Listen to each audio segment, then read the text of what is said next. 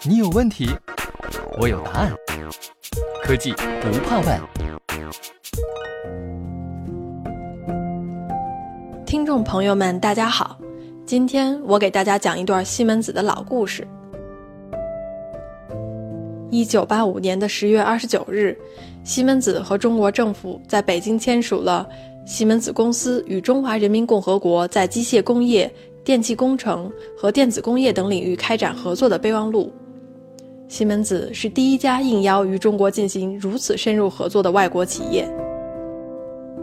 一九八四年三月就加入西门子北京代表处的刘长华亲历了备忘录的洽谈和签署。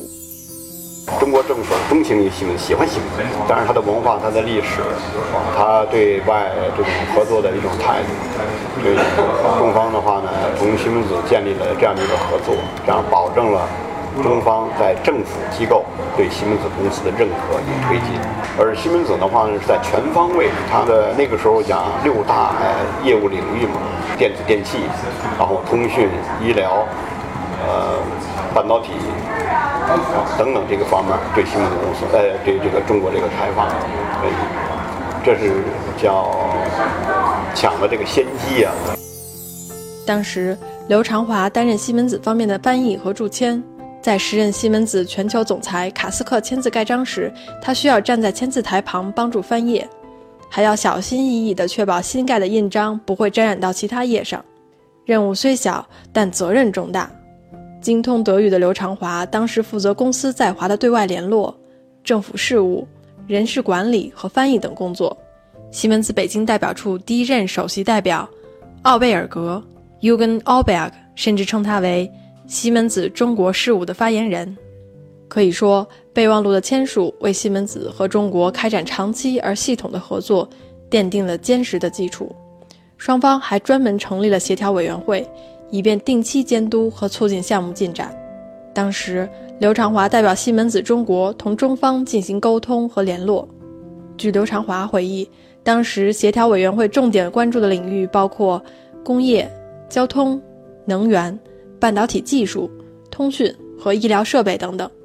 西门子还承诺在中国建立现代技术培训中心，帮助中国培养高科技人才。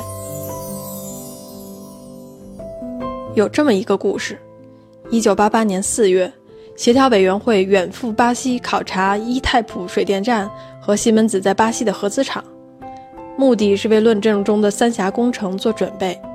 刘长华负责为考察团做陪同和翻译。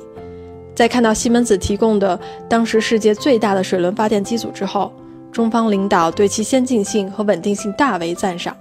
后来，大家坐上直升飞机，从高空俯瞰亚马逊河两岸富饶的城镇，以及电厂和工厂的停车场上密密麻麻的小汽车。在得知这些汽车的主人多数是普通工人时，中方领导们极为惊讶，也不禁感叹：引进尖端技术是真正能够为老百姓创造富裕的生活。这也为后来西门子向三峡提供变压器和发电机等设备埋下了伏笔。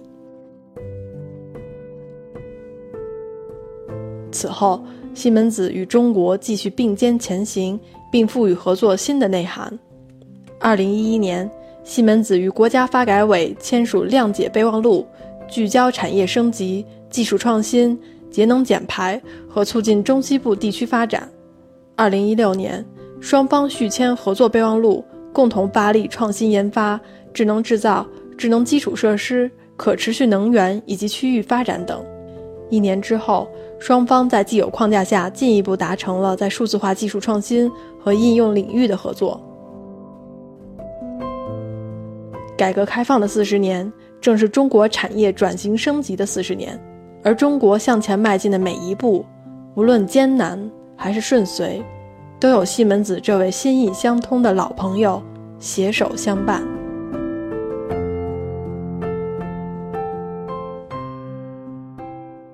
西门子，博大精深，同心致远。